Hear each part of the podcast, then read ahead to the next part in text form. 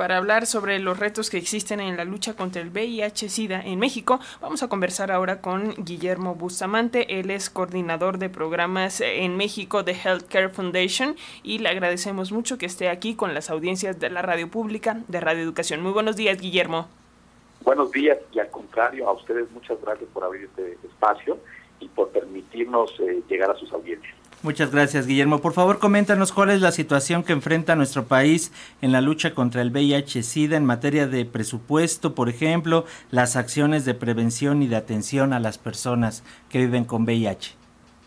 No, esto es muy importante porque hacemos un eh, hacemos un paréntesis a nuestra vida cotidiana y nos permite hablar de, este tema que tiene eh, tanta relevancia y que sin embargo pues se va perdiendo con, con el día a día. Eh, esta es la pandemia que aún no termina, esa es la realidad. Eh, hemos eh, logrado sin duda alguna este, resultados este, positivos, pero todavía falta mucho mucho por hacer.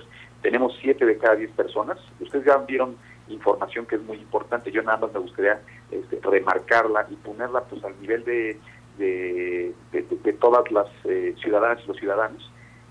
Siete de cada diez personas viviendo con, con VIH conocen su estado serológico es decir, nos falta todavía eh, que tres personas que tienen VIH este, se hagan su prueba y que puedan eh, eh, conocer su estado serológico. anteriormente el tema de las pruebas se veía con, mucho miedo. Yo recalcaría que más bien es un tema de información y de salud. En la medida en que pueden conocer su estado serológico, las personas también pueden acceder al tratamiento y de esta manera gozar plenamente de, de salud como cualquier otra, otra persona. Eh, en cuanto a las personas que viven con, con VIH y que se encuentran en tratamiento, eh, solamente 6 de cada 10, es decir, nos faltan 4. Este, este problema no es exclusivo de las personas eh, porque no se hagan la prueba o porque no eh, o porque no accedan a, los sistemas de salud. También es porque no tenemos un sistema de salud que sea lo suficientemente flexible, amable, oportuno, para que pueda eh, estar con los pacientes y entregarles el medicamento en el momento que lo que lo requieran. Estos son los retos que nos eh, que nos enfrentamos y a los cuales pues tenemos que sumarnos todas y todos, gobierno, sociedad civil, eh, sociedad civil organizada, como es el caso que de Excel Care Foundation, y también les mencionaría que 6 de cada 10 personas viviendo con VIH se encuentran en supresión viral. ¿Qué significa esto? Que sus niveles de, virus en el organismo están eh, eh, están eh, bajos, están digamos en un nivel de normalidad. Sin embargo, cuatro de ellos todavía no y ellos pueden desarrollar la enfermedad SIDA, porque hay que hacer esa diferencia. Una cosa es el virus, una cosa es tener el virus y la otra es desarrollar la, enfermedad.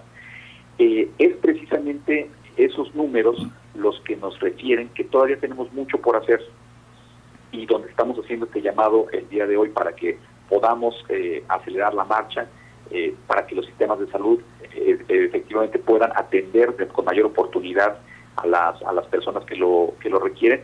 Y también nosotros como sociedad, bien dice ONUCIDA, este, el lema este año es igualdad ya, porque la discriminación y el estigma también matan.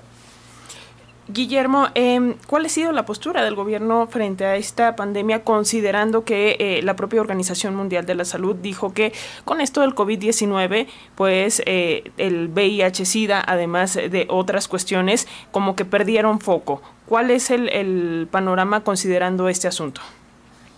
Eh, toda la atención estuvo volcada hacia el tema del COVID y por desgracia este, minimizamos otros, otros riesgos este en particular. Hoy, afortunadamente, entramos en una nueva normalidad, pero no debemos olvidar que esta pandemia aún no termina, que, hay mucho por hacer. Eh, ya les estaba mencionando yo algunos datos que son importantes y en los cuales tenemos que, centrar nuestra atención. Yo lo que diría es que el gobierno eh, debe de eh, poner mayor atención en el, en el presupuesto particularmente. Hoy tenemos un presupuesto en salud que ronda más o menos el 2.8% del Producto Interno Bruto. ¿A dónde deberíamos de llegar? Deberíamos de estar más o menos en el 5%, como es lo que recomiendan los organismos internacionales. Eh, de ese tamaño es el, eh, el cambio que debemos de, dar.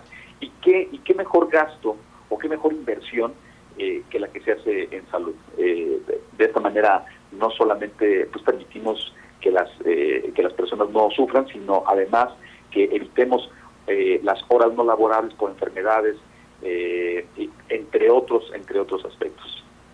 Guillermo, en este sentido ya hablabas de la cuestión del presupuesto, también señalan que eh, un incremento de los casos se debe a este trabajo que estaban haciendo las organizaciones civiles desde la base, desde abajo, para incidir y tratar de visibilizar esta problemática y que ahora ya sin tanto proyecto y tanto presupuesto a estas instancias se ha perdido ese acercamiento con la gente. ¿Qué nos puedes decir? Fíjate que, que sí, el trabajo de la sociedad civil organizada es muy importante eh, no siempre los pacientes acuden a los consultorios. Eh, tenemos un sistema de salud que desafortunadamente aún es muy rígido, no está a nivel de eh, que requerimos con, con, los pacientes. Y bueno, las, las organizaciones de la sociedad civil pues cumplen con esta función de acercar a los pacientes brindándoles información. En el caso de nosotros de AHF México hemos aplicado más de un millón de pruebas rápidas. Esto ha permitido diagnosticar y vincular a tratamiento a las personas y ese es un dato muy importante en términos de contención de la pandemia, porque una persona que está en tratamiento pues disminuye su carga viral y rompemos la cadena de, contagios. Eh, entonces, eh, me parece que eh, todas estas experiencias deben retomarse para gobierno, sociedad civil organizada y los ciudadanas y ciudadanos. Podemos hacer un gran frente y podemos lograr los la meta del 2030 de 2030 de tener un mundo libre de SIDA. Finalmente, Guillermo Bustamante, mm, agradeciéndote mucho estos minutos para las audiencias de Pulso de Radio Educación. de verdad, ustedes, qué bueno que se den oportunidad para, para estos temas que, insisto, quedan a veces eh, rebasados por lo cotidiano, pero que están ahí Muchas gracias, Guillermo. Eh, ya nada más para terminar, ¿cómo están tomando eh, los jóvenes en nuestro país este asunto del VIH-Sida? ¿Ha perdido foco? Eh, ¿Les preocupa? ¿No les preocupa? ¿Tienen esos datos? Sí, sí, este, pierden, han perdido fuerza, por, por desgracia. nosotros hemos estado insistiendo de que hace falta una educación sexual que sea mucho más contundente, fuerte eh, el sistema de educación en México debe reincorporarlo. Digo reincorporarlo porque yo soy de la de la generación, bueno, mi juventud fue este, 80 y 90, y adolescencia y juventud, y en ese entonces cuando estaba la ola de, de, SIDA, eh, nosotros crecimos con la cultura del condón. Había información en las calles y había información en las escuelas. Yo recuerdo profesores que nos enseñaban eh, sobre el uso correcto del, condón, entre otras prácticas saludables. Y eh, todo esto se perdió, por desgracia, por cuestiones ideológicas a principios del, siglo XX, en, los años 2000. Eh, habría que reincorporarlo a la educación. Este, por desgracia vemos que mucha de la información que tienen hoy los jóvenes, pues la adquieren desafortunadamente de las páginas pornográficas. Digo desafortunadamente porque para que haya un desarrollo integral y para que haya eh, mejores herramientas para enfrentar la vida, pues lo que necesitamos es información científica, estarán ustedes de acuerdo conmigo. Y, esto lo tenemos que, eh, reincorporar en, el sistema de educación pública y también con información. Hoy no vemos campañas y desafortunadamente las enfermedades de transmisión sexual se incrementan eh, y también otro dato que todos conocemos, el embarazo entre adolescentes. Eso nos está hablando de que hace falta información y educación entre los jóvenes. Pues ahí está Guillermo Bustamante, coordinador de programas en México de Healthcare Foundation. Muchas gracias por esta entrevista para Radio Educación y pues seguiremos en comunicación si nos lo permites. Con mucho gusto. Gracias a ustedes y que tengan muy buen día. Gracias Guillermo, hasta pronto.